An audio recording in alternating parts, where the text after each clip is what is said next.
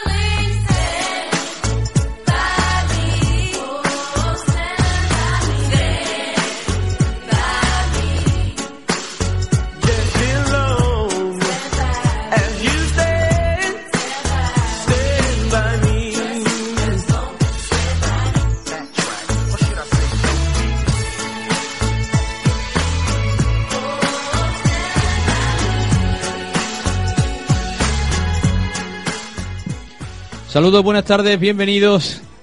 Ahí estamos con los, con los botones. A ver ahora cuál es. Este. Toca Ahora. todo menos el mío. Este es el mío, este es el mío. ¿Es el tuyo casualmente que coincide con el mío? Este, este es el ¿Este mismo que el sordo? tuyo. ¿Este? No, no. Ah, vale. Bueno, pues eso este es eso que estás tocando no es un botón. Ah, no, entonces ¿qué es? Es, es algo igual de duro, pero no es un Es- es, es David, esto. es la entrepierna de David. Este. Bueno, buenas tardes.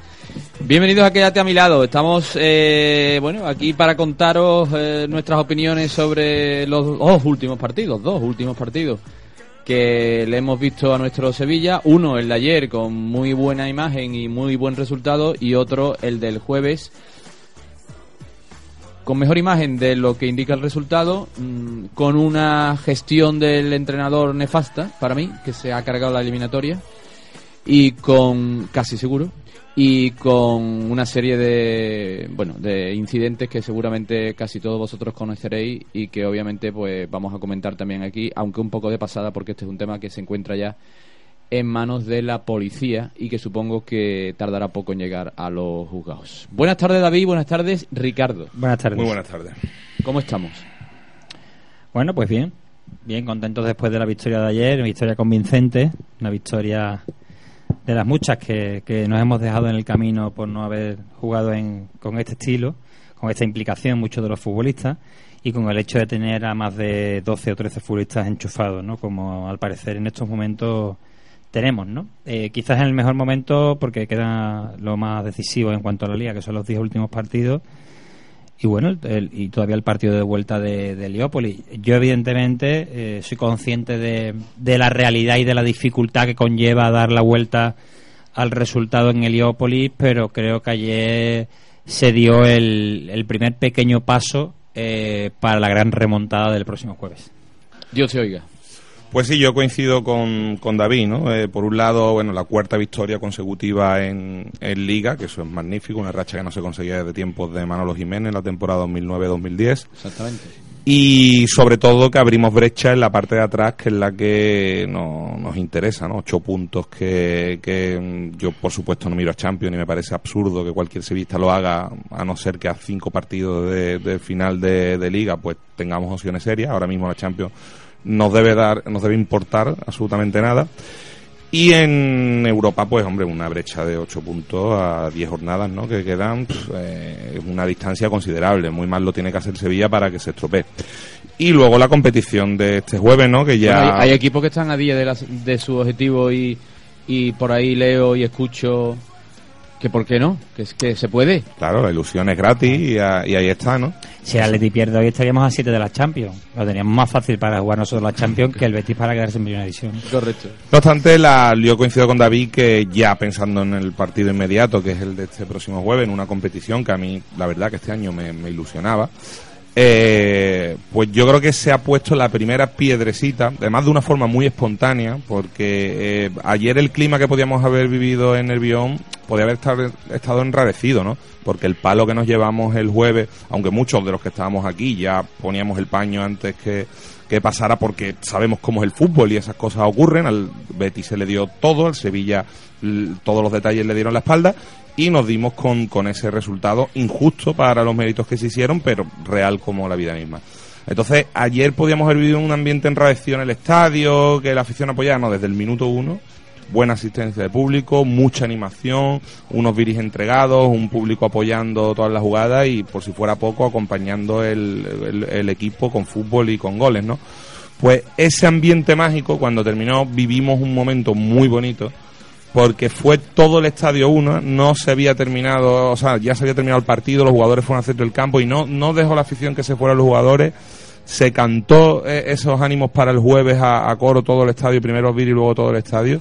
Y oye, fue un momento muy bonito porque es que realmente ahí es donde ha empezado la remontada. Ojo, no hemos conseguido nada. Nada. Lo que se ha sentado es La base. la base.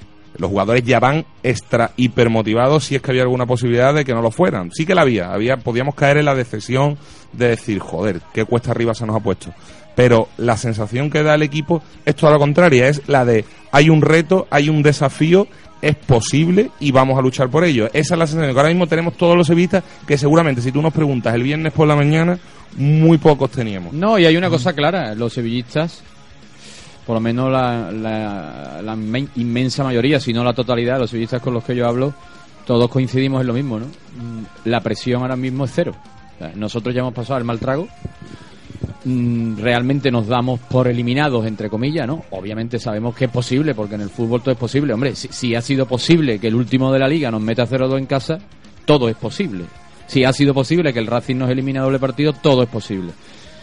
Pero ya no tenemos presión. ¿Por qué? Porque el resultado ya es tan complicado de superar que ahora mismo la presión la tienen absolutamente ellos. Ellos están giñados. Hombre, hombre, es que ellos ya ellos están ellos giñados. Eso- ya ellos tienen, lo ya que se tienen la eliminatoria. El miedo a ganar. Ellos, no, claro, no. El, el- O el miedo a perder lo perderlo tienen ganado. tan cerca, El miedo a perderlo ganado. Porque ellos realmente, ese resultado es que no lo podían haber soñado en No, la no. vida.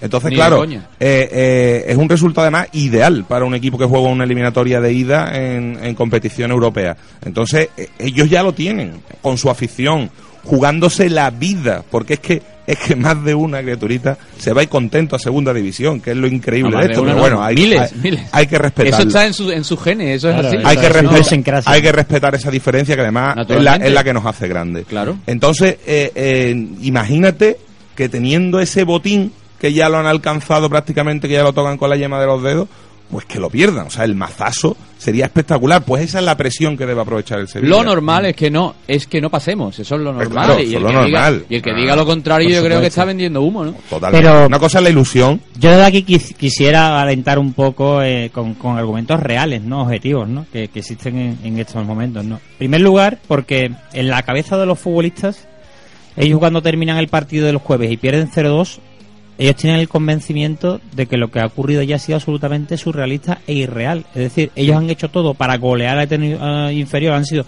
superiores en cuanto a generación de fútbol y simplemente ha fallado la efectividad.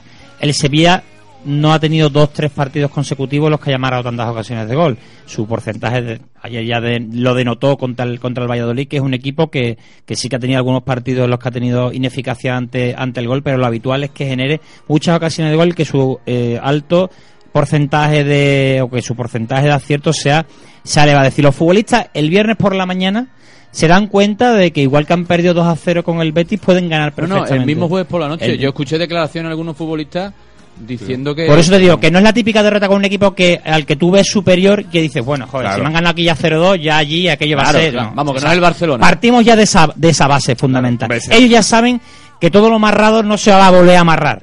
Es decir, Claro. no se van a generar No, 8 o está 9 claro. ocasiones de Bueno, gol. Bueno, el, fútbol, me refiero. fútbol es sobre todo- pero bueno, ellos confían, en eso. Te- Tenemos a Paco en el teléfono Sí. que, que hoy tiene que entrar antes, pero sobre todo eh, el detalle es ese, ¿no? Porque si tú juegas una eliminatoria contra el Barça y te ganas 0-2, pues tú sabes que allí no le va a Claro. ganar 0-3. ¿Por qué? Porque Claro. es mejor que tú.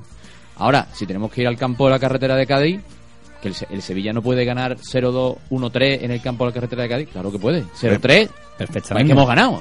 Pueden, Varias- pero, pero- es, que- incluso, es que vuelvo a incluso con el colista, en la situación en la que se va a salir, es tremendamente difícil. O sea, Sí, no, es, no sí, es ni mucho sí, menos algo pero que eh, muy cercano. Este es el campo de la primera división española, todavía de la primera división, ya dejará de serlo dentro de poco, donde el Sevilla mejores resultados ha sacado de la liga. Este, donde más veces hemos ganado. donde más... Es que el otro día leí un- una, un- unos datos que no me acuerdo, no sé si estamos hablando de 15 o 18 derbis jugados en la carretera de Cádiz. Nos han ganado tres. Sí, sí, sí. Nos Sí, han ganado sí, tres. El resultado ese. Es- Es- es- esa, esa es una estadística que genera una presión añadida a ellos. Pero date cuenta de que tres días después de ocurrir eso, que supuestamente es un masazo importante para, para lo que es el equipo, no tanto en cuanto a juego, pero sí en cuanto al resultado, ayer se hace un partido muy serio, muy interesante, con mucho acierto eh, y con muchos jugadores enchufados. Claro. Tenemos a Marco Marín enchufado otra vez. Tenemos a Gameiro con el gesto de Rakitic muy importante de darle para que hiciera su segundo gol. También I- conectado. igual- igual que- igual que- el que hiciera su gol también en el penalti. Y que rompiera esa mala racha Correcto, personal. correcto. Sí, Eh, porque hay que recordar que el primer penalti también lo quiso tirar Gameiro. ¿eh? Efectivamente. Y no le dejó Rakitic. Y, y vemos a Carlos Vaca y vemos, y, y vemos a una serie de jugadores enchufados, ¿no? Eh, en- Ha nombrado a Marco Mari, ¿no? Vamos sí, a sí, recuperar. Lástima lo de. Cristóforo que no lo hemos comentado. Lástima. Eh, A mí personalmente ese es el pequeño contratiempo que las últimas horas me hace no venirme especialmente abajo, pero sí un poco eh, parar un poco esta euforia que me corre a mí personalmente. ¿eh? Sí, No abstraída absolutamente de, de, de- de lo demás, no del entorno, ¿no? Y veo absolutamente a la gente convencida. Y A ver. fundamentalmente veo miedo en el otro bando. Sí. Miedo atroz. Es decir, yo creo que la eliminatoria en la que uno ha ganado fuera de no casa lo 0-2 y vuelve a casa con 0-2 y el miedo es espectacular. Vamos, yo estoy absolutamente convencido de que si el Sevilla Fútbol Club hace un gol los primeros 15 minutos, ese, esa eliminatoria está a favor nuestra antes del descanso. La media hora de la, del partido de liga del año pasado, la primera media hora, ese es el ejemplo. Y luego no que no exista un tipo como Becerro Grande, lógicamente, y no cagarla como la cargó la cagó Medel en ese partido que metió al Eterno Inferior en el encuentro. Pero ese Pero es el el Eterno camino. Pero, Inferior pero era pa- para, otro. para remontar un 0-2 en la situación que vamos a remontar, el factor anímico es esencial. Y Hombre, para eso, el partido de ayer fue magnífico. Claro, Fue claro. Y sí. el de ellos y el de nuestro. Sí, Paco, claro. los dos. Paco, Paco, Paco, Paquiti. Paco, buenas tardes. Buenas tardes. ¿Cómo estamos, amigo? Pues mira, aquí camino del- del tema ese que voy ahora. Sí, sí, por eso te llamamos antes, porque sabemos que tienes compromiso ahora. Pero- ¿Estás no, animado? ¿Estás animado de cara al jueves? ¿Cómo? Que si estás animado de cara al jueves. Yo animadísimo, echarle huevo, el jueves echarle huevo. Mm. Así, bueno, pues hablamos fuerte porque vamos por la calle Ah, y van aquí la, mi suegra, mi mujer y la familia y tal. sí. Y tú sabes que, que os estaba escuchando un cachito cuando estaba al teléfono Sí. y, y tú llamas un tanto que ahí de los últimos de los últimos derby y más de cuatro y más de cinco hemos superado los dos goles ¿eh? Sí, sí, por eso te digo que no, que no es nada habitual.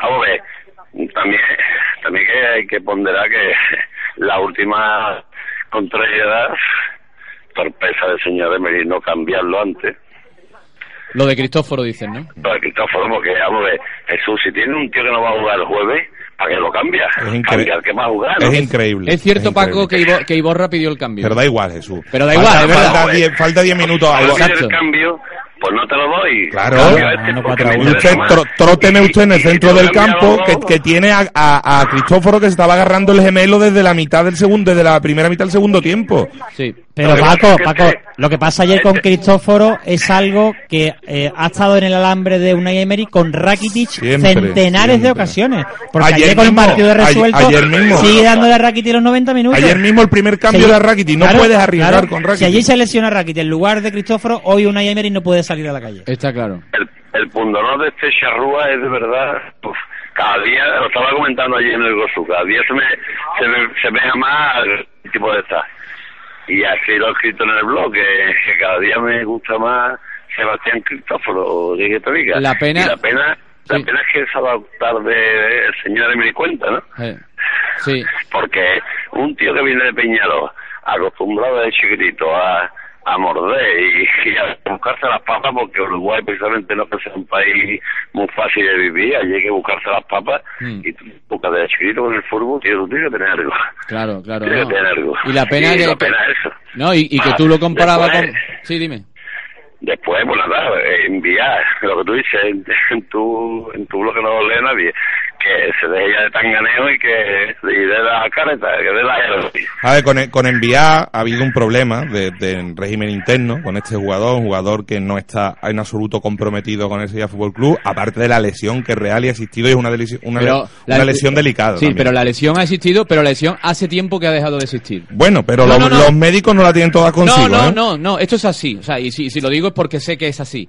Envía hace tiempo, tiempo, semanas, que no da absolutamente nada. Es decir, que los médicos lo, lo reconocen, lo miran, lo, mire usted, usted no tiene nada. Ah, pues no, es que no Por, puedo por- porque por eso, me duele. por eso te hablo de, de la falta de Absoluta- compromiso del jugador. Claro, absoluta, sí, ¿no? Y lo digo pero, claramente. pero que no está, o sea, ayer lo vimos, ayer trotaba por el campo. Yo es que para poner a enviar, de verdad que suba un chaval del Sevilla Atlético, están hablando de Ahí va. de Luismi, Ahí Paco. estoy, estoy. ¿Qué pasa con yo, Luismi? que yo, yo me la juego con Luismi. ¿Tú crees que va a jue- quedaría el nivel? ¿Cómo que sí creo? El jueves- el jueves. Con Luismi ahí, que Luismi es un tiarrón que tuvo el, el porrazo tan fuerte que tuvo y estar tío con la protección en la cabeza, pero ahí está dando el callo. Mm. Y yo me juego con Luismi, tío. Mira, aquí está el- para darle los dineros a uno que venga del otro lado, donde él quiera, y que lo dé, y que no dé todo lo que tenga, yo, Luismi ahí, soy atlético al poder. Vamos a ver, mira, Y ya está bien de llevarse a Caldito y tenerlo calentando en los banquillos, tío. Sí, por- Lo llevas a ponerlo y si no puedo dejar ahí. Claro, si no deja- porque le digo que le haría falta. Claro, porque es que además, además de que se lo- de que no juega, es que se lo quitas al filial que está en Claro. puesto de descenso, por cierto. Pues mira, hasta ese podía haber puesto en el centro del campo, porque Caldito no va a nada donde juegue, porque tiene calidad y tiene lo más importante que está entre las piernas y se llama Bermole. Exacto. Y Mira, eso es lo que hay. eh, amigos, no- nos mandan, bueno, Aurelio y Juan José nos mandan el dato concreto que estábamos antes así dando una pincelada. En los últimos 28 años, de todos los derbis que hemos jugado en la carretera de Cádiz, ellos han ganado tres.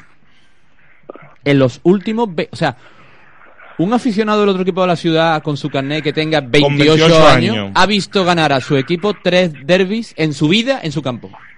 El resto, para allá. El El resto, o empate, empate o victoria. Es, es un dato demoledor, pero pero que, no nos sirve pero que de esas victorias que son que son muchas obviamente mucho más que tres pues ha habido 0-2 ha habido 1-3 ha habido 0-3 entonces ¿por qué no se puede repetir? y sin necesidad de, de buscar ese Exacto. resultado. En este caso es que lo, hay esa necesidad, con lo cual es más probable.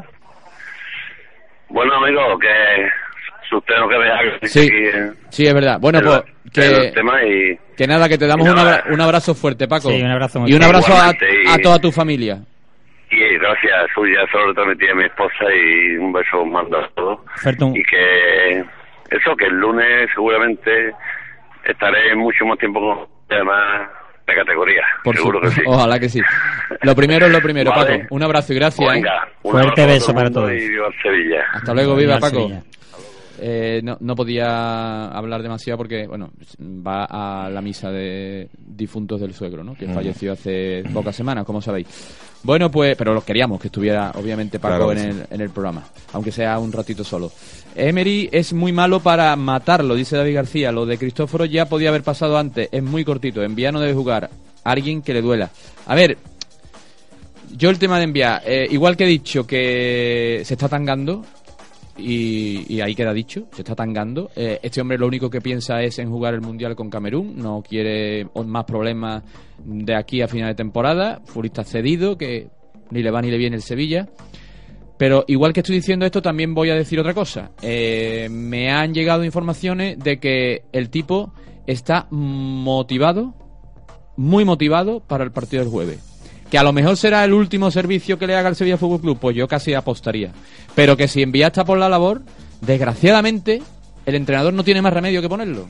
Porque es que no hay otro. Sí, lo que, lo que pasa es que a, A ver, no- sí, está Luismi, pero bueno, meter Mira. a un chaval que, que no ha debutado en el primer equipo. No, no se puede en esa este toro, responsabilidad. ¿no? Yo, por la unión que estoy viendo en el vestuario, a mí no me extrañaría que fuera cierto que enviar, mm, a- aunque no esté comprometido con el equipo en, en nivel de temporada, sí para esta eliminatoria saliera con esa mentalización y ese compromiso que muchas veces contagio, contagi- contagiado por, por los propios compañeros. Pero es que yo no lo vi en forma ayer. Ver, es que Envía lleva tres, Vamos tres meses sin Ricardo, jugar un partido Es que no es en forma, es que ayer pasa, pasa completamente del partido. Pero Jesús, Es que el lle- Sevilla- lleva tres meses no sin jugar. de competición. Lleva tres No, meses sin jugar. Yo te digo que pasa. Lo tiene que notar. No, no, tres meses no lleva, tío. Tres meses casi. Bueno, sí, es ¿verdad? No, dos, dos, lleva. dos. Fue Ya enero, dos, principio entre- de enero. Claro, fue en fue- Elche, cuando fue- se lesionó. En Elche. Pero es que ya venía que, que anteriormente había estado un mes y pico lesionado Dos también. meses. Es que, es que no, no tiene ritmo No, de no, competición. pero yo, entonces, yo pues, te digo que no, que no, que no, eso. Que simplemente ayer con el partido más que ganado y los minutos que le dio Emery, el tío pasó olímpicamente como está pasando los entrenamientos y como está pasando de todo, porque en Vía no tiene nada. Y no tiene nada desde hace tiempo. Ha estado lesionado, sí, pero hace tiempo que no tiene nada. Entonces se está escaqueando. ¿Por qué? Porque no le interesa al Sevilla. Porque el Sevilla ni le duele, ni le importa, ni le interesa. Ahora, igual que estoy diciendo esto, pues sí digo que, según las informaciones que me llegan a mí, de cara al partido del jueves precisamente, y no es de ahora, o sea, que dentro de su pasotismo, él tenía ya en la cabeza el partido de vuelta, el partido del jueves. Y por lo tanto, como digo, es que como no hay otro, porque no está Carrizo, que está lesionado, no está Cristóforo, que, no se, que la- se ha las roto, alternativas no está que- Iborra, que está sancionado. Se abre una alternativa mm, que es la de eh, meter a Facio en el centro del campo, que hace mucho tiempo que no juega en esa posición, pero, no pero yo no, no lo vería del todo como a los ojos. En ese caso, entiendo que Fernando Navarro ocuparía su puesto como central con Nico Pareja. Una opción que no me gusta, pero sí creo que el partido en- a nivel defensivo no va a ser muy exigente. O sí, porque en algún momento partido puede que nos volquemos en ataque y, y las contras y los repliegues hay que estar muy atentos. Yo no descartaría ese tema, pero no partiendo de la base de Facio como medio centro, sino partiendo de la base de que, de que se juegue con un solo marcador central. Es decir, mm, a mí no me extrañaría nada que jugáramos con una línea de tres eh, por detrás, porque ellos van a jugar con un solo punta. Bueno, ya vimos el otro día que solamente jugaron con tres futbolistas ofensivos, que fueron Cedric, Leo Batistao y, y Rubén Castro. Y yo creo que más o menos esa va a Pero ser una, línea de tres seguiría estando Facio atrás, ¿no? No, no, no, no. En una línea de tres con Facio por delante de esa línea de tres. Es decir, No se ha empleado ese sistema Nico en, Pareja, en toda la en toda la temporada, no se ha Bueno. empleado ese Pero sistema. como, como, es que no entiendo, ¿con- ¿con qué hombre? Yo entiendo que Nico Pareja, que jugaría con Fernando Navarro en una banda y con Coque o Diego Figueiras en la otra, línea de tres, por delante ¿Tres? Facio, sí, por delante Facio. ¿Tres, cuatro, tres? medio- Sí. Como el Barcelona. Yo no, yo no, yo no descartaría esa opción en virtud de que el equipo contrario eh, expone muy poco y va a tener muy pocos futbolistas por delante de eh, por delante del centro del Yo campo. Luego- eso sí luego- lo puedo ver como una alternativa en el desarrollo del encuentro, pero de partida jugársela a Emery de esa manera, a ver, el Sevilla porque no está en forma física porque se- Sí, pero puede, dar puede también no, no tocar el sistema metiendo a Fernando Pero Navarro detrás y en las Pero bandas... si quiere eh, tener la pelota y quiere, por ejemplo, contar con Trochowski, con Marco Marin, con Rakitic, etcétera, etcétera, bueno, pues el, Yo- el- el que alguien le pueda cubrir las espaldas a, a la figura del medio centro único que podría ser en Podría ser yo, yo esa opción de todas formas no la veo. A mí lo que me preocuparía sería meter... Yo creo que Rakitic va a retrasar la posición Yo creo que casi también. con total seguridad. Y lo- y- y- y vería bien, cuidado. Yo en Lo este vería caso, bien para este partido. En este partido es que además que Porque no le es que es queda un otra. partido que hay que meter tres goles. o sea, Y no- además que no le queda otra, es que, es que para poner a un jugador de medio pelo en el centrocampo fuera de forma, pues que va a Rakitic que, que ha- lo ha hecho muy bien cuando ha estado y además que el Betis en teoría no te va a exigir tanto como decimos a nivel a nivel defensivo. Pero lo que no quiero es que a, a Rakitic lo acompañe un jugador de perfil de Trochowski. No, no. por Porque Rakitic no, va a sumarse muchísimo al ataque. y, entonces. Envía y Rakitic van a jugar en el medio centro con Marin Puede por delante, ser. con Reyes, con a ver, Marin en una banda, Reyes en otra y, y Vaca y Gameiro. Creo que va a jugar así. No, puedes jugar con Vitolo y Gamiro arriba. y- No porque- creo, ¿eh? No, no es partido para Vitolo, ¿eh? A mí me extraña que no lo sacara. No lo es, no lo este- es, pero una ya sabemos cómo es, ¿no? Y tampoco ha estado Vitolo para jugar 90 minutos en muchos casos. Yo en Liga ya sabéis cuál es mi teoría. El Sevilla tiene que jugar con dos medios centros defensivos y tiene que jugar, si es posible, con un solo punta. Ver, Y un y- media punta por detrás. Pero, pero en partidos muy puntuales como este que viene el jueves, debido a las circunstancias y que vamos perdiendo 2 a 0, pues creo que eso es lo que hay Yo que hacer. creo que los dos no delanteros, más los, dos delanteros van a ser impepinables por la sencilla razón de que Pues si tú, entonces- los, si tú los metes el, el- equipo, el equipo Como tácticamente, ayer. Tiene que haber Marín a banda como ayer. Sí, me parece bien, me parece bien. Marín en una banda, Reyes en otra. pero entonces los dos delanteros. 4-4-2. En ese, 4-4-2. en ese el caso, equipo anda muy, muy fracturado en el centro del campo. Es decir, vamos a jugar un poco al pim pam pum. pero cuando, Pero es que claro, hay que es jugar que así. cuando tú necesitas dos, tres goles, tú no te puedes Claro, permitir pero- el lujo de jugadores con tanto gol como Carlos Vaque y como Gameiro en estos momentos, dejar a uno de los dos en el banquillo. Y además, digo otra No, cosa. no a te puedes permitir ese tú lujo. Que nos da igual que el otro nos meta un gol. Uno. Ya si No, nos mete, es si, que- si es nos mete dos, no. es- Pero si nos mete uno, da lo mismo. O sea, nosotros seguimos igual, Bueno, exactamente. y el firmo no, no la afecta para 0-2, nada. ¿eh? Yo prórroga no sé qué decirte, ¿sabes? No. Porque la prórroga, ¿tú sabes lo que me da mucho miedo a mí? Los penaltis. Es que yo creo que si llegamos a penalti palmamos fijo. Porque nos- nuestro, nuestra gente no está mentalizada para una tanda de penalti, creo yo, ¿eh? A mí lo que me preocupa es que el Sevilla me sigue demostrando que es muy vulnerable defensivamente. Entonces yo creo que el, que el Betis va a mojar. O sea, yo creo que el Betis uno, uno va a hacer y creo que además es un pensamiento muy analizado porque es que al Sevilla le hace un gol cualquiera. Sí, o sea, el en Sevilla, eh, el Almería, le- le- siempre es o, o errores individuales que muchos, muchos errores individuales. Esta esta semana ha sido el error brutal de, de Reyes en, Bueno, co- y- en colaboración con Beto y en UEFA de Fernando Navarro. en, el en 0-1. UEFA Fernando Navarro y Facio, en mi punto de vista, en, en el 0-2. Y, y lo- el- es que son muchos partidos. Siempre es, es- es, mm, cuando no es una cosa, No, es es otro. todos un- los partidos. O fallos sí colectivos, fallos que, individuales. que en el- bueno, en el haber del equipo, el hecho de haber encajado gol con Valladolid y Almería cuando realmente el partido no es lo mismo que con la tensión de si hace un gol te eliminan. Pero para mí es grave. Cuando vienes, Claro, cuando vienes de ser uno de los equipos más goleados toda la temporada, para mí el hecho de que el Sevilla no sea capaz de mantener la concentración los 90 minutos, cuando ha sido el cuarto equipo o el tercer equipo más goleado de la, de la primera división, para mí eso es grave. Porque Yo- si ya estás tapando la hemorragia, estás consiguiendo, y partidos donde el rival no te está exigiendo nada, ¿por qué te hacen gol? Andando y desmotivado el rival. ¿Por qué le damos siempre esa opción a los rivales? Sevilla, si- sí. perdona, Sevilla va a jugar igual que el día de los Reyes Magos. El día del Getafe, que ganamos 3-0 con Rakiti y Envía en el medio, dice David Mesa. Y Juan José, sin embargo, piensa que a Marín lo va a poner de suplente y que Vitolo será titular. Yo creo que no, Juanjo. Yo creo que Marín es. Yo creo que Marín No, va después- ser, a ser titular por la sencilla razón de que Marín le ha dado muchos minutos finales y no ha servido de nada. Y una vez que le da la camiseta de titular, te provoca el primer penalti, te da la asistencia del segundo Exacto. gol, te da un par de asistencias más. O sea, M- Marín allí es uno de los jugadores del partido. Entonces, Mm. Sin duda. mm, y encima lo quitas pronto, relativamente pronto sí, es el primer claro, cambio, está pa- claro. para que descanse porque es un jugador de físico limitado. Pues yo creo que está pensando hacer lo mismo en el partido de, de, de. Además, Lo veo bien porque es que la calidad tiene que estar en ese terreno de juego el jueves. Yo creo que que, estar los que más calidad tengan. que el partido no está para volcarse y romperse en medio, eh, sino el partido está para tener el control del mismo, es decir, para tener la pelota continuamente, más un poco más o menos lo que sucedió en el partido de ida, sin descuidar evidentemente esos errores. eh. Yo personalmente, sin jugar a ser a ser entrenador, a mí me parecería más equilibrado que el Sevilla jugara con tres detrás y con dos medios centros Facio eh, enviar y por delante los Rakitic, Marin, etcétera, etcétera, con la posibilidad de perder una pelota y tener dos futbolistas inmediatamente encima de la jugada y que el Betis no salga de su campo para nada. Y más allá de que sea el eterno inferior el que nos elimine, a mí me daría muchísimo coraje caer en esta eliminatoria de octavos porque creo, sinceramente lo creo, que este año la Europa League es una competición perfectamente asequible. Sí, sí. Hay equipos. De Un par medio equipos. pelo. Es que se están enfrentando ya en esta ronda Claro, Va a haber cuatro equipo equipos. en cuarto de medio pelo y a poco que tengas suerte en el sorteo te, Sí, puedes te jugar la metes final, te en, metes en la en la final. final, vamos. Eso Ah. es así, ¿eh?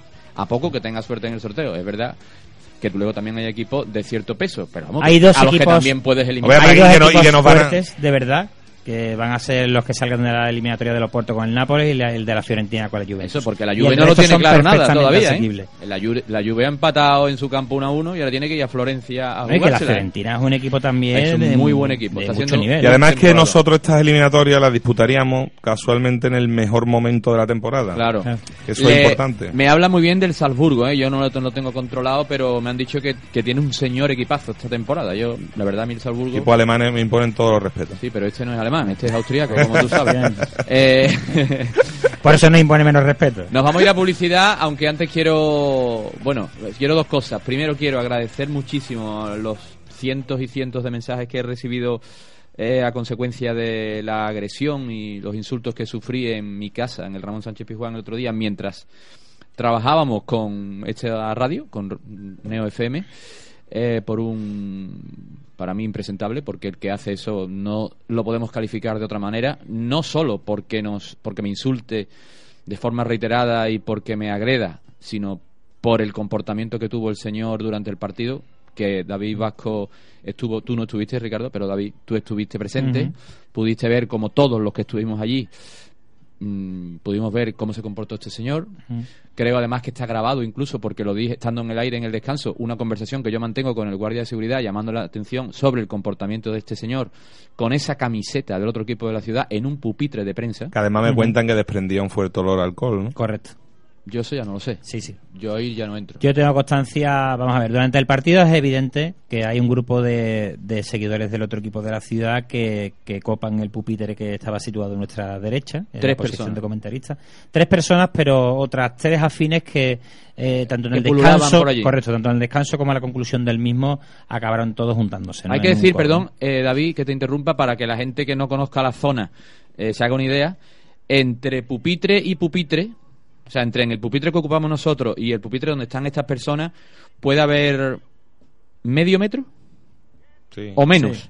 Eh, Y, y yo normalmente, eh, cuando el partido está tenso o es un partido importante, a mí me gusta narrar de pie. O sea, que ese medio metro o 40 centímetros que hay entre pupitre y pupitre, lo ocupo yo, de pie. Porque me gusta narrarlo. No es que me guste, es que no puedo narrarlo sentado. Entonces, yo estoy ahí narrando todo el partido. O sea, yo te quiero decir con esto que si yo extiendo mi mano derecha, le toco la cabeza a este señor. O él a mí. Durante los 90 minutos. Bueno, eh, bueno, para ser exactos y fieles a la realidad, eh, hay una señorita Sí, pero- eh, que sí, pero te, yo te sal- separa. salto a la señorita Correcto, correcto. y le toco la cabeza a él. que- correcto. Que llego con la mano, vamos. Eh, durante el partido, bueno, pues el comportamiento es el impropio de alguien que está allí, bueno, pues haciendo labores de información, no ya narrando el partido, porque ellos yo creo que estaban acreditados para otro tipo de... No, estaban eh, acreditados, pero no estaban trabajando. Correcto. Ellos fueron allí a ver el partido de gorra. O ver, eh, bueno, ya A eso es lo que fuese. No, fueron, no, allí no había un ordenador, no había un bolígrafo, no había un nada, nada. Ni ellos hacían ademán de estar tomando nota de nada en ningún sitio. Ellos fueron allí a ver el partido de gorra, para no pagarse la entrada. Bueno, pues si usted quiere ir a ver el partido de gorra a un pupitre de prensa, que ese ya es problema del Sevilla Fútbol Club, que lo acrediten a usted, eh, compórtese.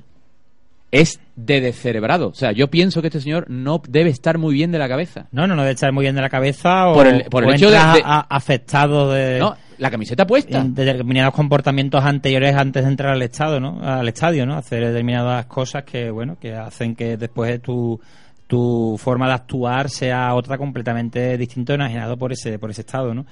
Pero sí que es cierto que el comportamiento fue lamentable eh, cuando marcan, no solamente de él, sino de los que acompañaban en el pupitre, cuando hacen los dos goles el Betis, bueno, evidentemente su- sus gritos ahí como si estuvieran en, en su propio estadio, incluso peor, o en su propia casa, en su propio domicilio, no fueron solamente, entre comillas, reprendidos por nosotros, sino que ya durante el partido, buena parte de los aficionados que eh, copan la zona inferior a los pupitres también ya eh, mantuvieron algún tipo de discrepancia verbal con, con este señor.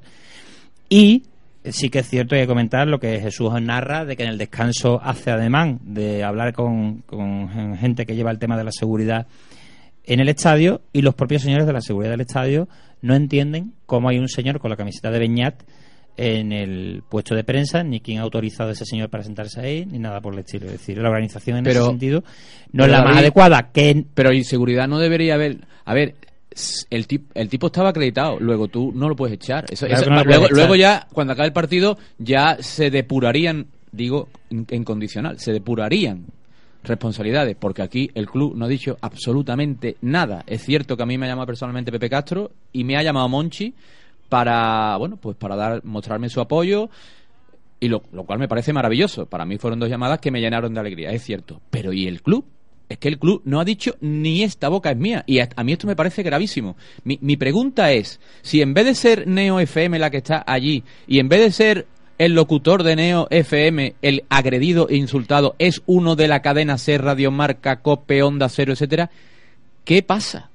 En este- ¿Pero Bueno, qué pasa en esta pues yo no yo lo, hablado yo otra lo que cosa, no ¿no? estoy de acuerdo con lo que decís de que, de que el- es, una, es un tema que solo se puede afrontar después o que solo puede, o sea, eh, No, no, en la, en- en la zona de prensa tú tienes que tener un comportamiento mínimo. O sea, y si tú estás acreditado, aunque tú estés legalmente acreditado, porque sea, eh, eh, yo he visto muchas veces en nuestro estadio llegar a la fuerza de seguridad y por por culpa de que un señor se esté comportando de, de, de una mala manera, lo se lo hayan llevado y lo hayan retirado de una determinada zona por, porque está provocando un altercado público. Claro. Ese señor en la sala de prensa no se puede, o en la zona de prensa, no se puede comportar como un ultra. Claro. No se puede comportar Exacto. como un ultra. Sí que es Entonces, la seguridad eso- cuando se le llama la atención, Tenían la que haberlo seguridad expulsado. tenían que haberlo Hay- sacado de allí. Tenían que haberlo expulsado y- y, todo esto se hubiera evitado. Claro.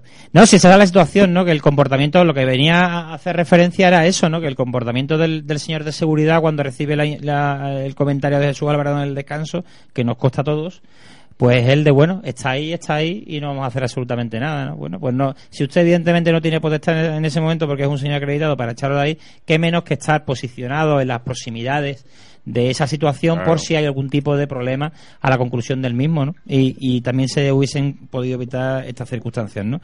Cuando el partido termina, se hace el análisis final, se está hablando a la radio y no se está dirigiendo comentarios personales contra ningún personaje. Mi teoría es que este señor conoce perfectamente el medio en el que nosotros estamos y conoce perfectamente la, figura de Jesús Alvarado, porque si no, no se pasea ostentosamente delante de delante del pupitre cuando termina el, el partido en el momento en el que estamos haciendo el, el resumen final, ni hace por oír lo que se está diciendo, ni muchísimo menos por contestar lo que se está emitiendo en una emisora de radio y no se está virtiendo directamente contra ningún sujeto eh, personal. Y este señor, bueno, pues ya eh, la cadena de acontecimientos ya ha sido narrada por, o en este caso relatada por Jesús Alvarado en su blog y atiende a esas circunstancias. Eh, agravantes en cuanto a- al tema que comentábamos de determinados olores a ciertas determinadas cosas, pues sí, yo personalmente puedo decir que sí, que yo lo, lo palpo y lo... y No hay lo- que olvidar lo- que estamos en un partido de alto riesgo, Claro. que es un partido UEFA, que es un partido donde además la UEFA ha impedido a Viris Norte meter un tifo que hemos pagado todos los sevillistas. Bueno, no todos, pero entre los sevillistas. Y, y en el que han trabajado sevillistas a full durante 10 horas diarias, eh, saliendo de trabajar y, y yéndose a pasar la noche para hacer el tifo. Todo esto lo ha hecho la UEFA en aras de una posible o de una pretendida eh, seguridad. eh, Bochornoso comportamiento de la UEFA, todo hay que decirlo. y, y, eh, para tratar de evitar eh, actos violentos y entonces realmente yo no puedo entender cómo es cómo esto puede ocurrir en un en una zona de prensa en un pupitre de prensa Se yo en la a mí este señor ultra. después de aguantarlo durante 90 minutos y con lo que yo venía y vengo desgraciadamente aguantando desde el pasado no desde ayer el otro domingo donde los que me seguís en Twitter sabéis, bueno, os podéis hacer una idea, porque no sabéis, porque yo a lo mejor retuiteo el 5% de las cosas que me llegan. Yo estoy siendo sistemáticamente machacado y perseguido porque a un o a varios eh, personajes, que no cabe otra acepción para estos señores, eh, aficionados del otro equipo de la ciudad, no han tenido mejor idea que colgar una foto mía en internet que se ha extendido como la pólvora con un lema que dice soy Jesús Alvarado, guionista de Los Morancos, insulto a niña de 10 años. Esto desde el pasado domingo, como digo, esto ha originado una auténtica persecución y un machaque continuo a mi persona, con amenazas, no una ni dos, ni diez, ni veinte, ni cincuenta, ni cien, ni doscientas. No, ha habido días que han sido 200 en un solo día.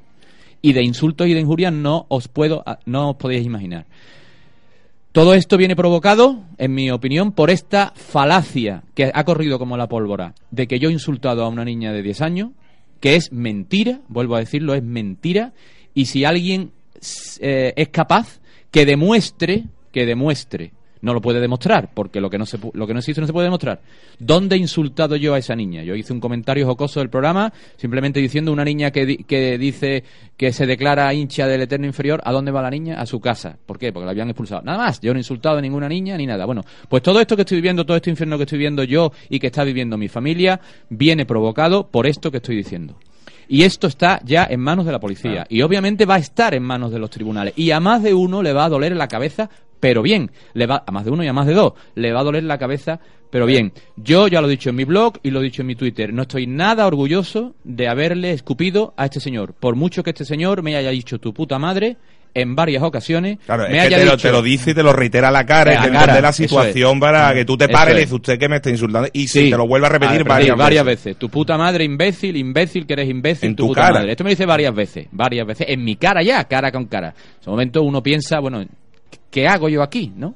Eh, los amigos, algunos me dicen, no, pues yo le hubiera reventado la cara. Bueno, pues no digo que no se me pasó por la cabeza, pero afortunadamente no lo hice. Igual que me avergüenzo de haberle escupido, que fue la reacción que tuve, no- yo tampoco le insulté, no le devolví ninguno de los insultos que me estaba dedicando, simplemente pues le escupí. ¿Está bien? No, está mal, está fatal. Yo le he pedido disculpas públicamente a este señor que me ha agredido por haberle escupido. Y lo vuelvo a hacer ahora en estos micrófonos. Que me ha agredido y que me ha insultado reiteradas veces. Mientras yo estoy trabajando en mi campo, en mi estadio, en mi casa.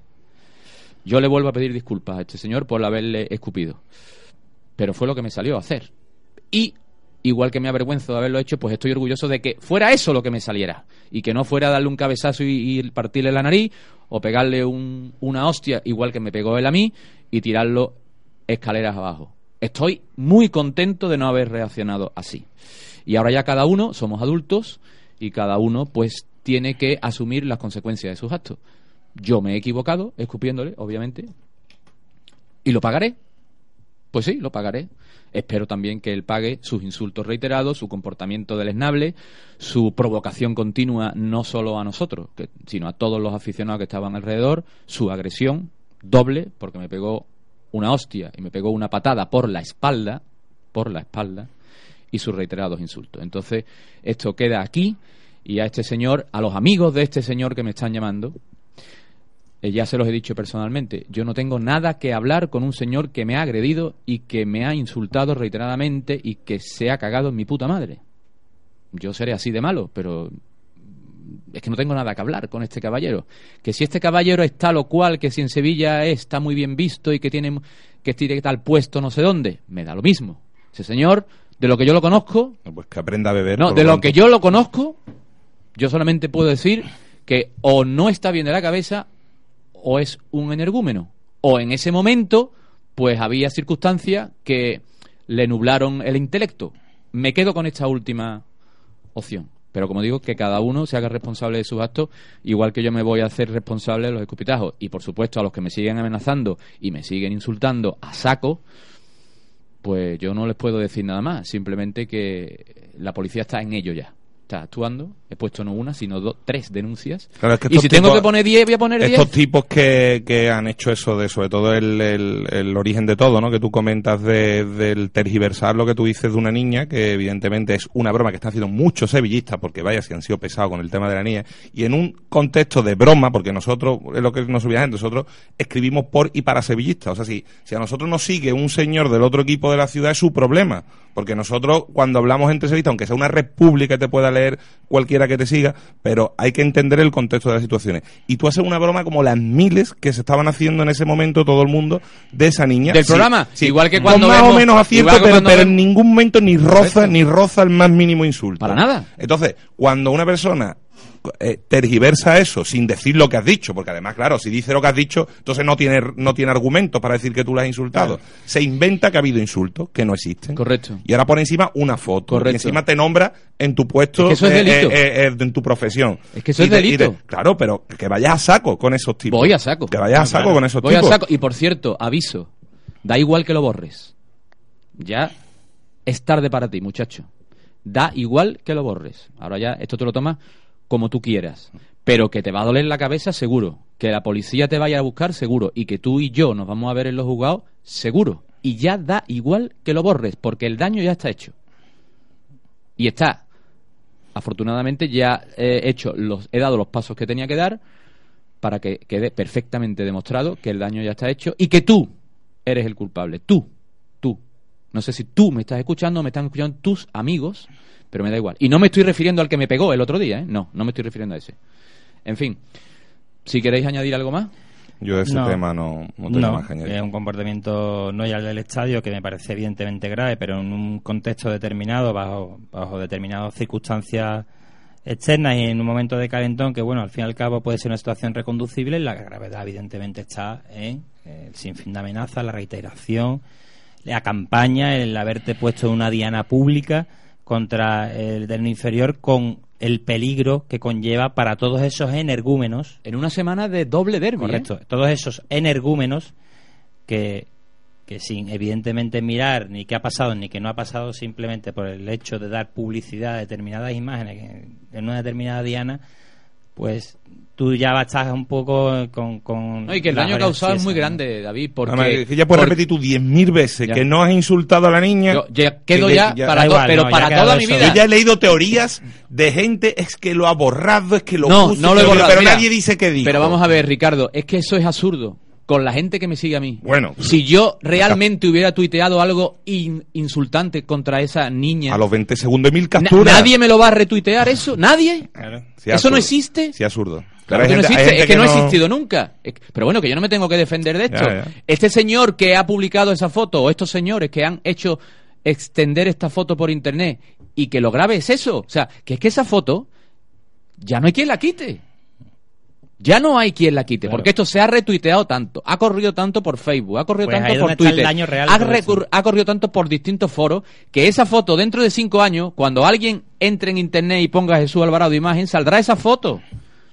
Y ahora explícale tú que yo no insulto a niñas de 10 años. Aparte, es delito, señor. Usted no tiene derecho ninguno a poner mi imagen en internet. Menos, menos acusándome de eso, ¿no? Pero mi sola imagen. A mí el que me sigue sabe perfectamente, yo llevo nueve años con mi blog. Nueve. En Twitter no sé si llevo tres o cuatro años.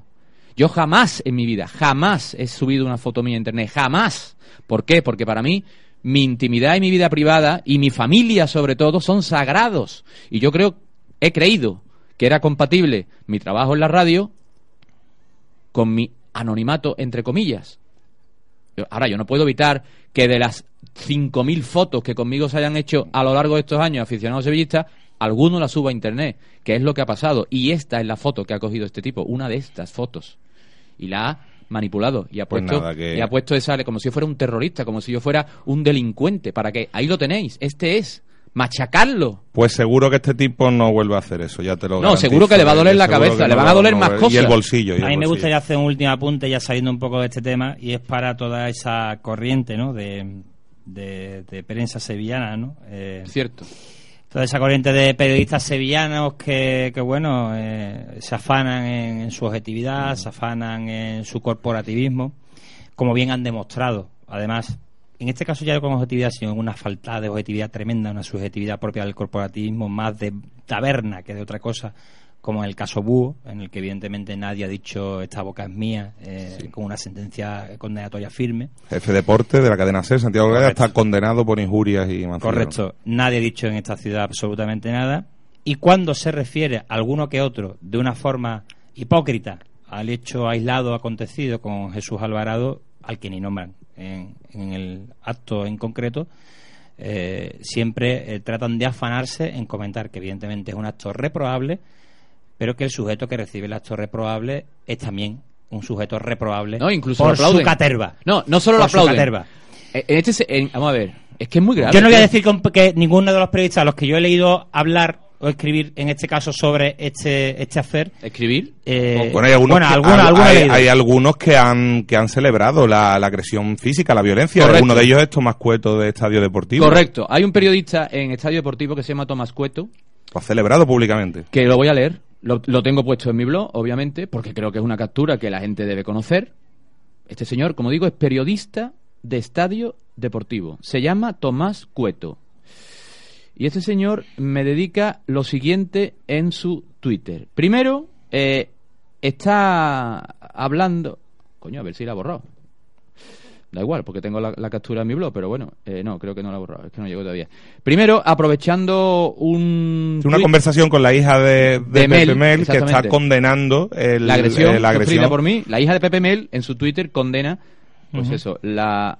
Joder, ¿lo ha borrado? Eh, pues lo ha borrado, creo. Ah, yo, yo más o menos lo recuerdo. No, no, no es que lo tenga que recordar, es que ahora me voy a mi blog y ahí está la captura, o sea que, que no... Pero bueno, como digo, aprovechando que Iris Mel, que es la hija de Pepe Mel, condena en su Twitter, cosa que le agradecí. Al principio no entendí, lo entendí mal, lo que había publicado, luego le pedí disculpas por entenderlo mal, pero efectivamente esta chica pues condena, como no, no puede hacer una persona que tenga dos dedos de frente y que sea mínimamente razonable, condena eh, la agresión que sufrí el otro día y los insultos, ¿no? Entonces este señor, Tomás Cueto, que debe ser muy amigo, periodista de Estadio Deportivo, vuelvo a repetir, eh, aprovecha la situación y, bueno, joder, no se me abre esto ahora, pero más o menos viene a decir en su Twitter que, bueno, ahora se abre, que estaba muy bien la hostia que me habían dado. Aquí lo tengo ya. Dice Iris, la hija de Pepe Mel, lo de Alvarado Blog es algo que no se puede permitir en el fútbol, hablando de la agresión. Una auténtica vergüenza que mancha el mejor derby del mundo. Y este señor le responde, no nos vamos a poner nunca de acuerdo. Una hostia a tiempo, aunque llega tarde, no es malo. Entonces yo Clara denuncio- incitación a la violencia. yo denuncio este Twitter de Tomás Cueto, periodista de Estadio Deportivo, a lo que el señor me responde. Raro es que no te haya metido la hostia un sevillista por lo vacilón que eres. Un beso, guapa.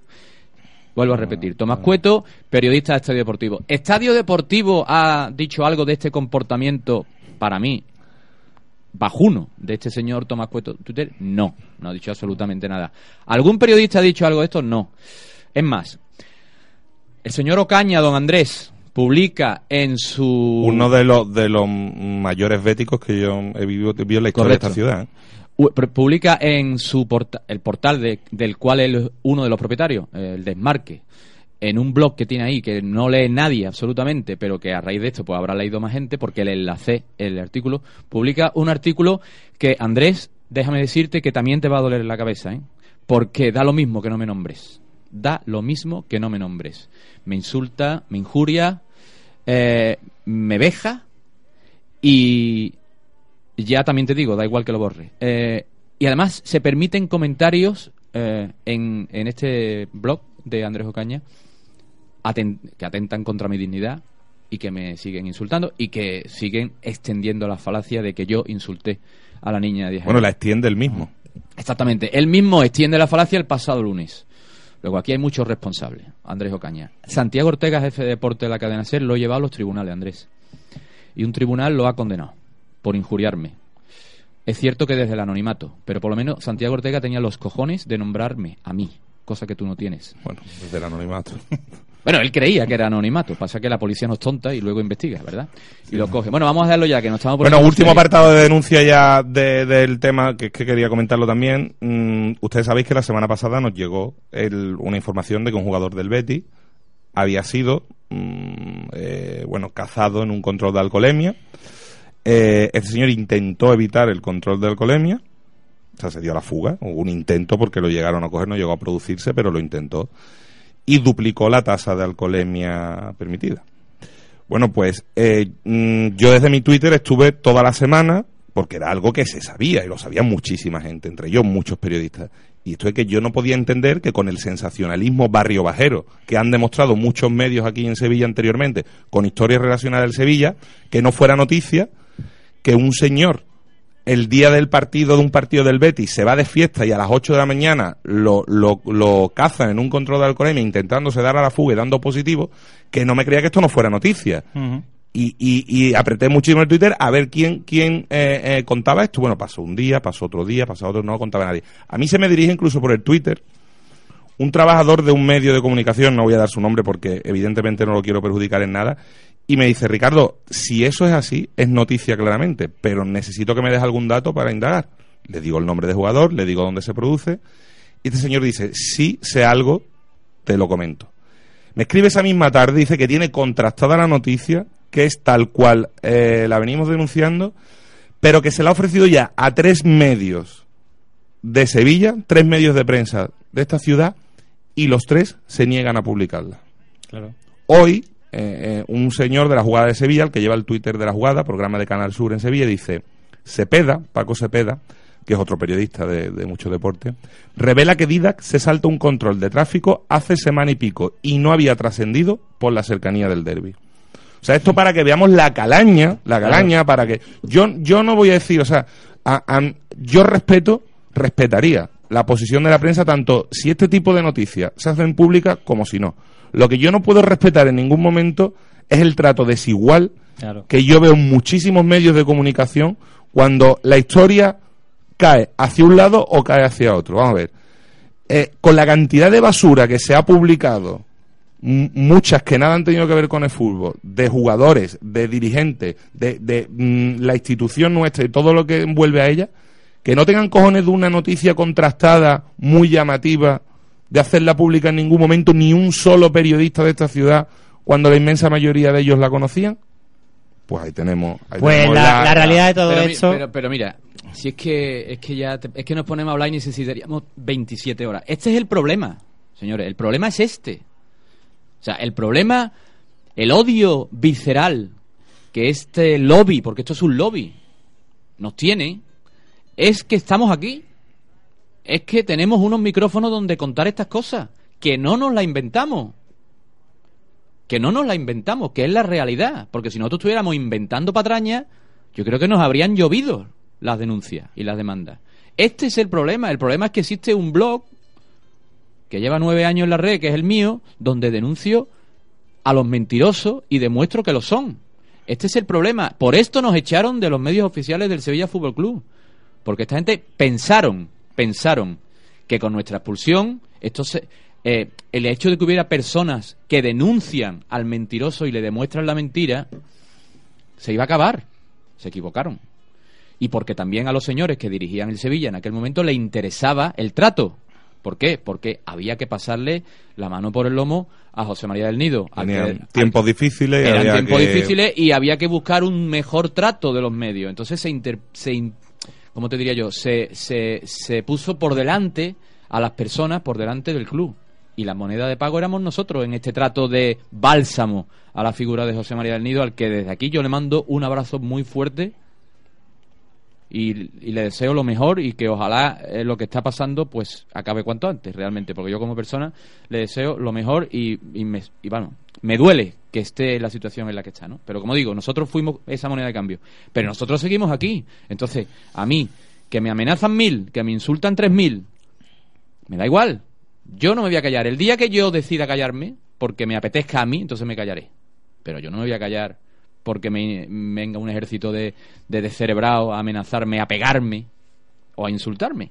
Yo haré lo que tengo que hacer, daré los pasos que tenga que dar, recurriré como cualquier ciudadano español a la policía y a los juzgados y seguiré haciendo lo mismo que estoy haciendo. Pero que lo que está claro es lo que comentaba antes Ricardo, el trato absolutamente desigual que denunciábamos ya. Ojo, en la época eh, en la que estábamos en Sevilla Fútbol Club Radio y cuando el Sevilla Fútbol Club, que siempre ha sido el más grande de la ciudad, era estaba 70 peldaños por encima de- del otro equipo y cuya línea editorial de otros medios, teniendo unos medios de comunicación eh, potentes, eh, propio a la entidad, era evidentemente lanzar toda la basura del mundo y defender a la entidad contra esa cantidad de basura, la basura desaparece, pero los basureros no.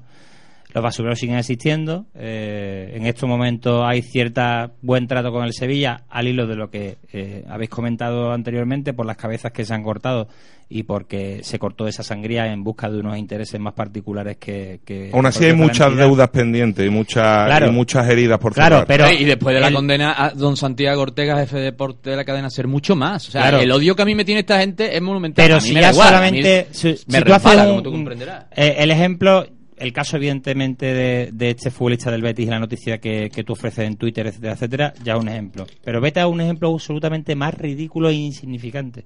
Es decir, una sentencia condenatoria contra el jefe de deportes de la cadena SER en la que no se menciona absolutamente nada y en cinco minutos después de que este señor que está aquí justo eh, enfrente mía se hace unas fotos o cosas en una sala de prensa del estadio Ramón Sánchez Pizjuán Gran foto el- aquella, ¿eh? Dan foto, delante del ex entrenador de la primera plantilla, uno de los ex varios entrenadores que ha tenido eh, este equipo esta temporada, jocosa, en la que no hay ningún tipo de mal gesto hacia la otra entidad ni nada, es rápidamente denunciada por esta caterva eh, mediática. Es un lobby, tío. Que es un lobby manipulador absoluto y nosotros somos su china en el zapato. Pues va a seguir existiendo la piedra en el zapato.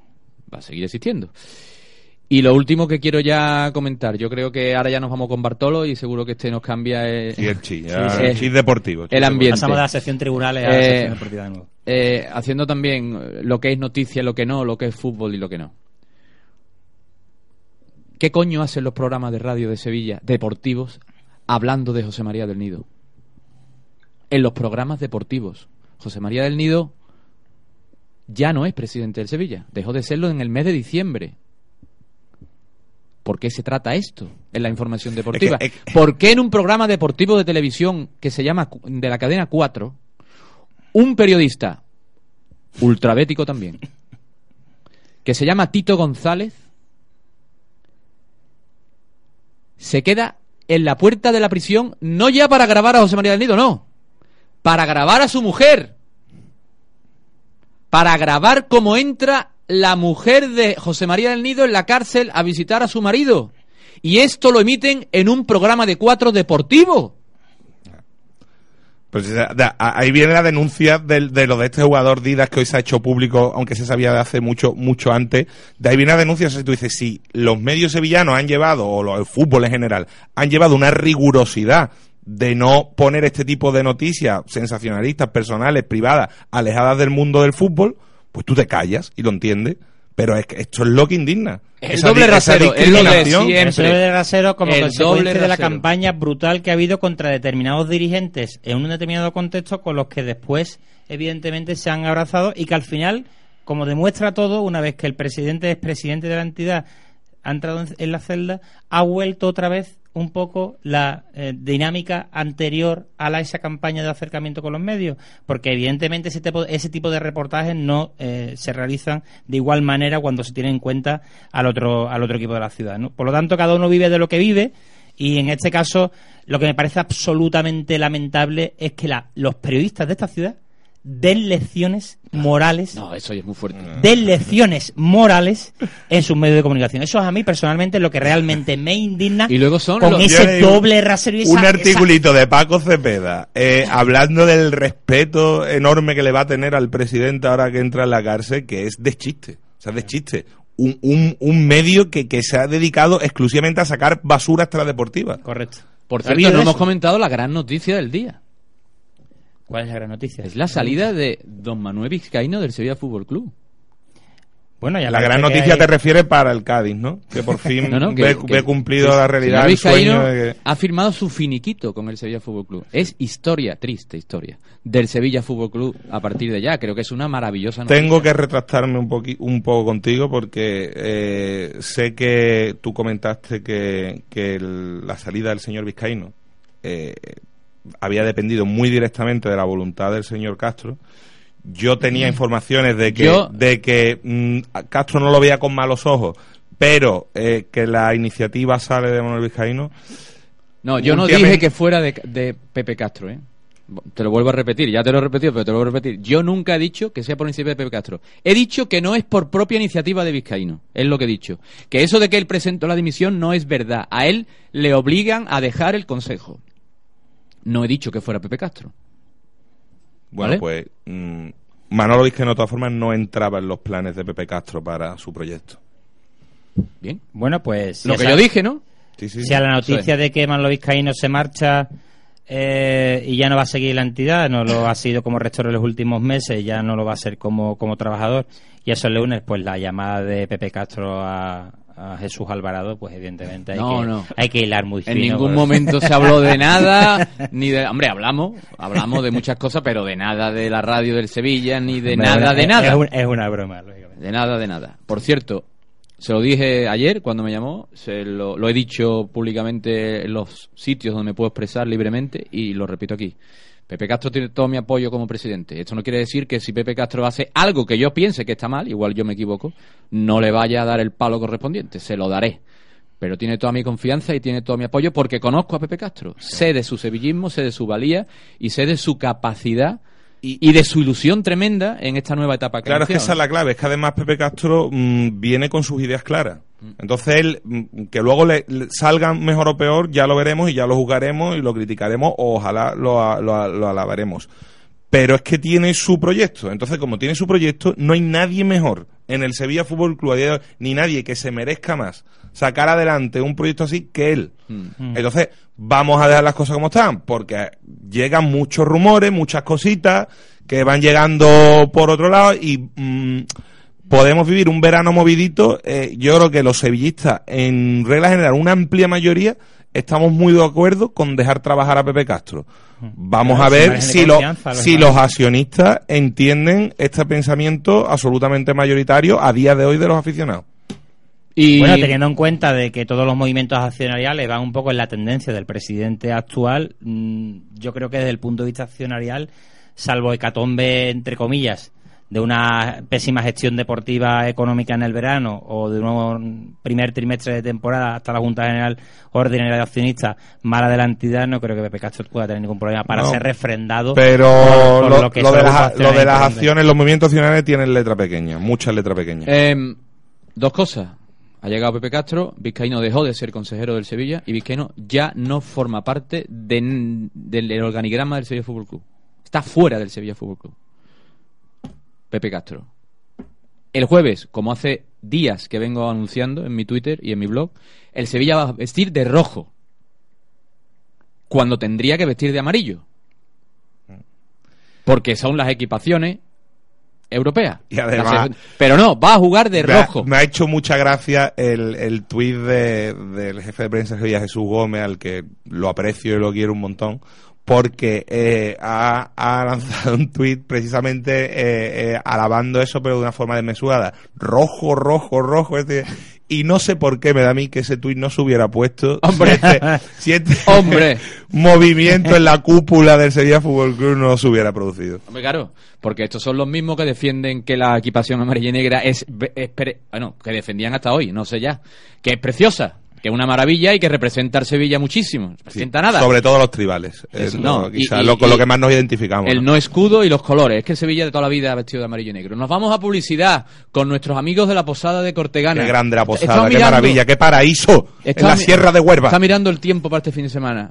Igual que este último Ah. pasado. Lo va a petar de nuevo la posada. Posada de Cortegana.es, entrar allí, reservar, que además en estos fines de semana, sí que hay antes ya de la Semana Santa y todo esto, hay unas ofertas espectaculares. Y lo que decíamos el otro día, el Sevilla juega a las 12 del domingo. ¿Tú sabes lo que es un estupeazo de cervecita allí sentado tomando el sol eh, en, la, en la recepción, en el lobby de la... De la este es otro tipo de lobby. De la posada de Cortegana, viendo tu Sevilla en Oliendo ya el chuletón Ah, de, que te de están que te van a poner para cuando para celebrar los tres puntos, la, jornada, Bueno, y- la quinta jornada y el consecutiva de, ganando. su- de la organización de sus viajes, ¿no? Para el tema, por Sí, ejemplo, de las fallas, ¿no? Están De- de ahora mismo Valencia, allí. ¿no? Por están ejemplo. allí. O sea, que- ha, que- ha llenado el autobús. ¿Cómo está? Es- ¿Cómo es- está la Es posada? un nuevo, es un nuevo magnate, tío. Es Sí, sí.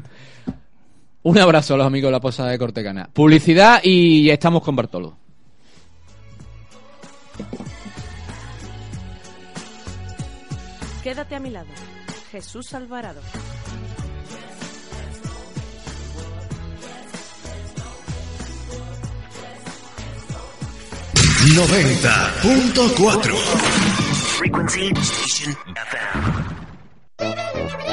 Green Muffin es la respuesta a todas tus dudas para relanzar tu empresa y convertir tu producto en una marca de primer nivel. Green Muffin es tu empresa de servicios de comunicación integral, especializados en producción audiovisual, organización de eventos, diseño gráfico y web.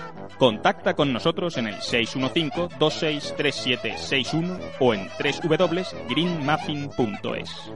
Rompe las reglas, elige Green Muffin. Hay problemas que no podemos solucionar solos y debemos acudir a un profesional. ¿Por qué no hacerlo con los mejores? López Andeboer Abogados, especialistas en penal, separaciones, laboral, accidentes de tráfico, comunidad de propietarios, reclamación de cantidad, despidos. 954 28 65 48. López Andeboer Abogados en Huelva y en Sevilla Bufete Profesional. Oficina Central República Argentina 17. Profesionales especializados en todos los ámbitos.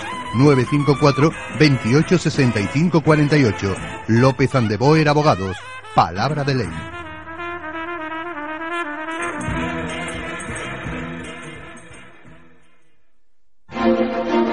Anunciar en radio no es un gasto, es una inversión. Es una inversión. Apuesta por la tecnología al mejor precio. Cubrimos todas tus expectativas y necesidades. Creatividad y originalidad al alcance de tus manos. Publicita en radio. Publicita En tu FM 90.4. pleno Parque Natural de la Sierra de Aracena, a 6 kilómetros de Jabugo, se encuentra el hotel La Posada de Cortegana, con 40 cabañas de madera totalmente instaladas, magnífico restaurante, salón de reuniones, piscina, rutas de sendero y actividades para niños y adultos. Oferta cabaña para dos adultos desde 39 euros en temporada baja. Para otras ofertas, información y reservas, consulte nuestra página web en www.posadadecortegana.es o llámenos al 959 50 33 01.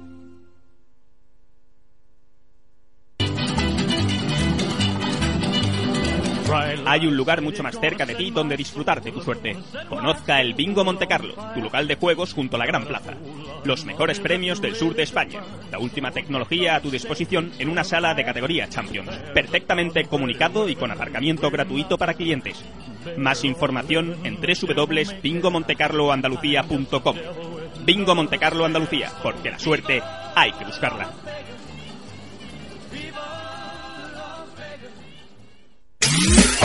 ...90.4... Vuelve a la radio.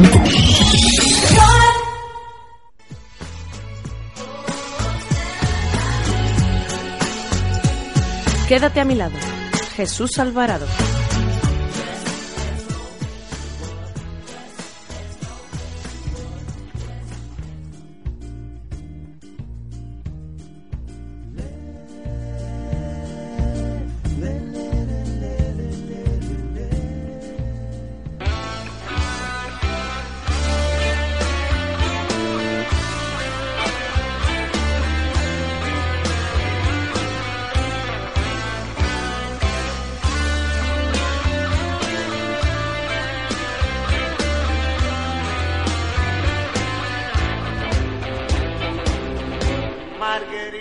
Bueno, ten- antes de hablar con Bartolo, tenemos aquí un Twitter que nos ha mandado David Zahara que dice: Loco por conocer al locutor de Bingo Montecarlo. Pues vamos a hacer realidad tu sueño, David. Eh, Gonzalo, buenas tardes. Buenas tardes. Eh, quiero que le digas algo sobre el Bingo Montecarlo a, a David, que creo que se ha enamorado de tu voz. No se ha enamorado de mi voz, se ha enamorado de los mejores premios del sur de España. Claramente. Tú, Gonzalo, ¿tú no siempre hablas así o, o es una voz que tú haces aposta?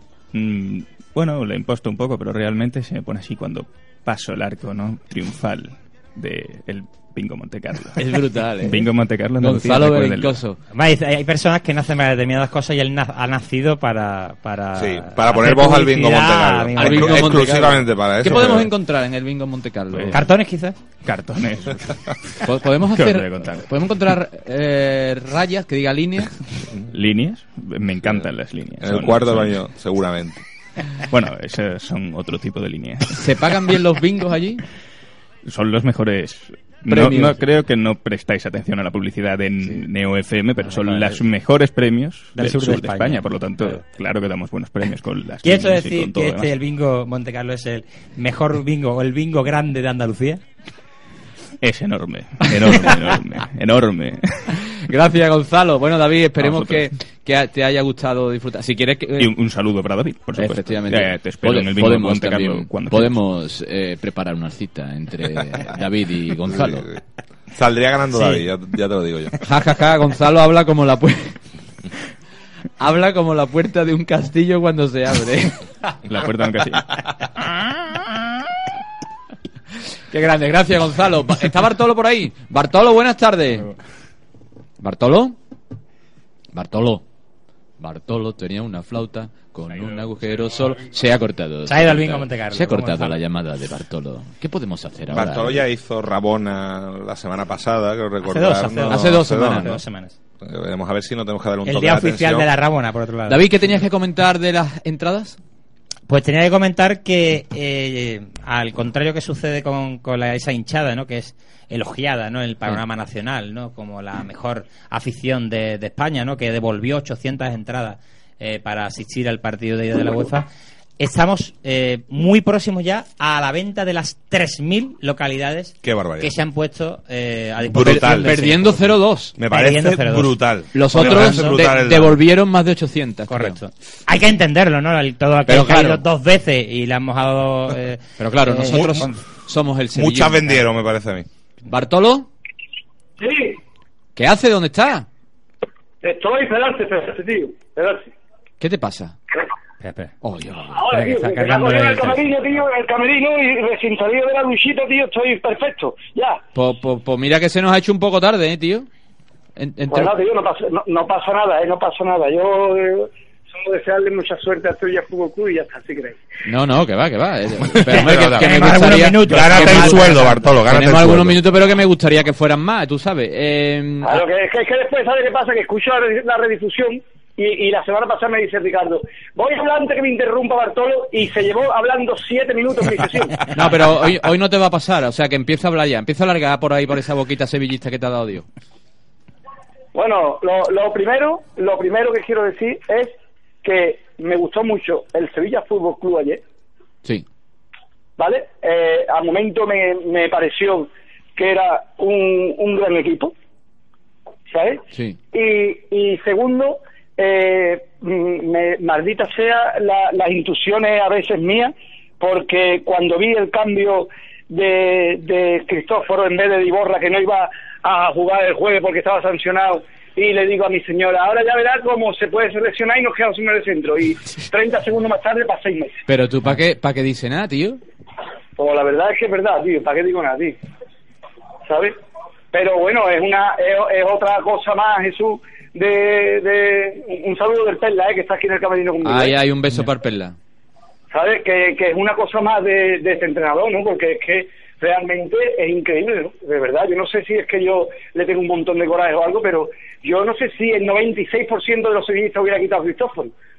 Yo creo que sí, tal y como estaba la- el partido. Incluso yo he dicho que es que Iborra pidió el cambio y aquí mis compañeros me han dicho que da lo mismo, que aunque pida el cambio no quedaba nada. Oiga usted, es que usted va, no va a jugar jueves y este sí va a jugar teóricamente, así que usted se queda en el campo claro, claro. y haga usted lo que Es que- pueda.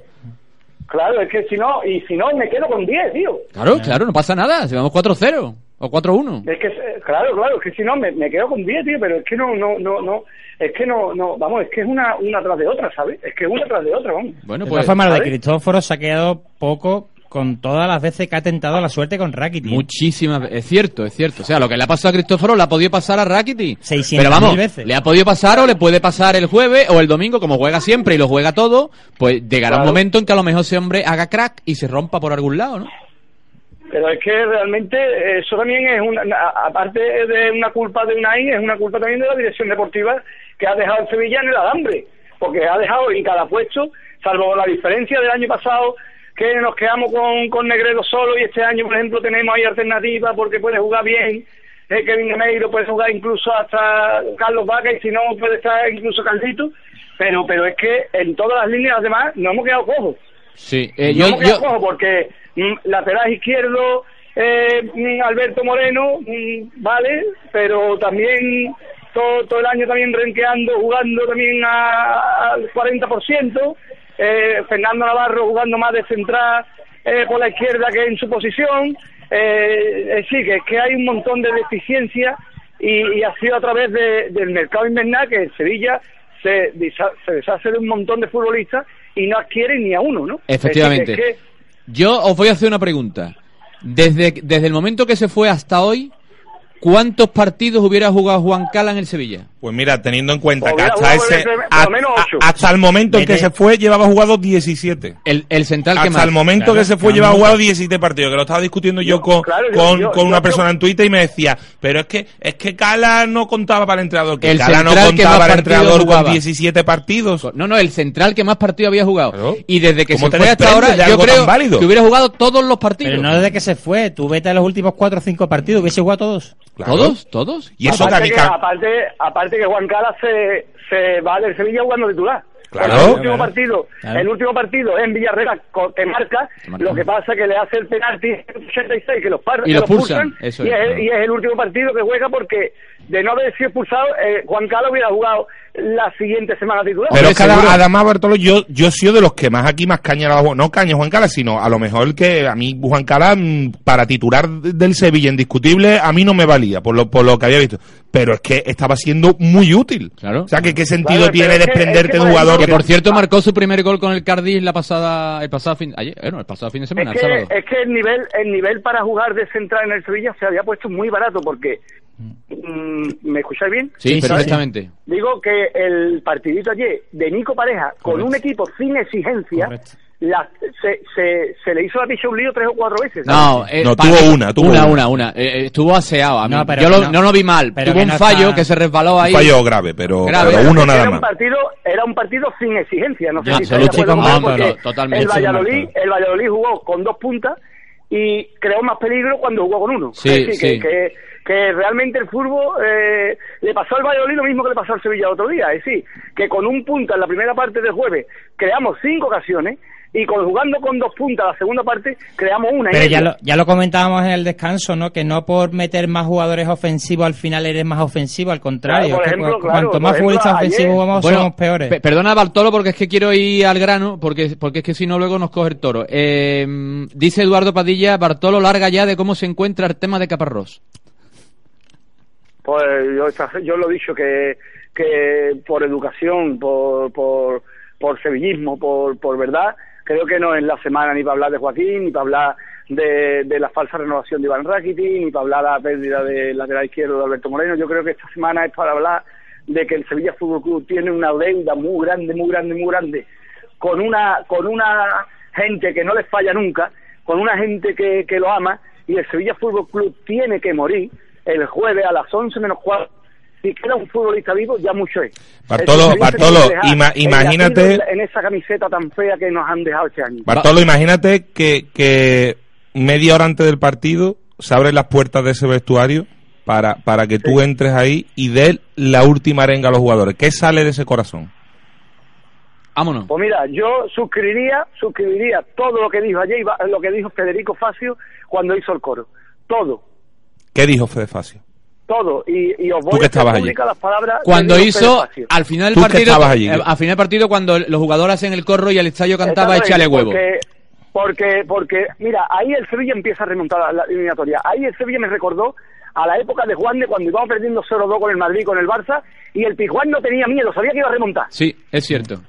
Ah, y, y, hay- y ese momento, esa simbiosis, pero no desde el minuto 86, desde que el Sevilla saltó al campo, el eh, los jugadores notaron de que no había ninguna recrimenda, de que no había ninguna cosa fea. Y es, oye, qué curioso el dato de que mm, nadie ha ido a pegarle a los jugadores, nadie ha ido a insultar a los jugadores, nadie ha ido a vilipendiar a los jugadores. Qué curioso dato. Sí, pero esto no es noticia, los el medios Sánchez. Pizjuán- el Sánchez Pizjuán acogió una entrada súper digna con 32.000 personas que se 35.000. dejaron desde el primer minuto al 94 el alma. Sí, señor. Y eso, ¿Y qué dijo eso Fede? no le interesa.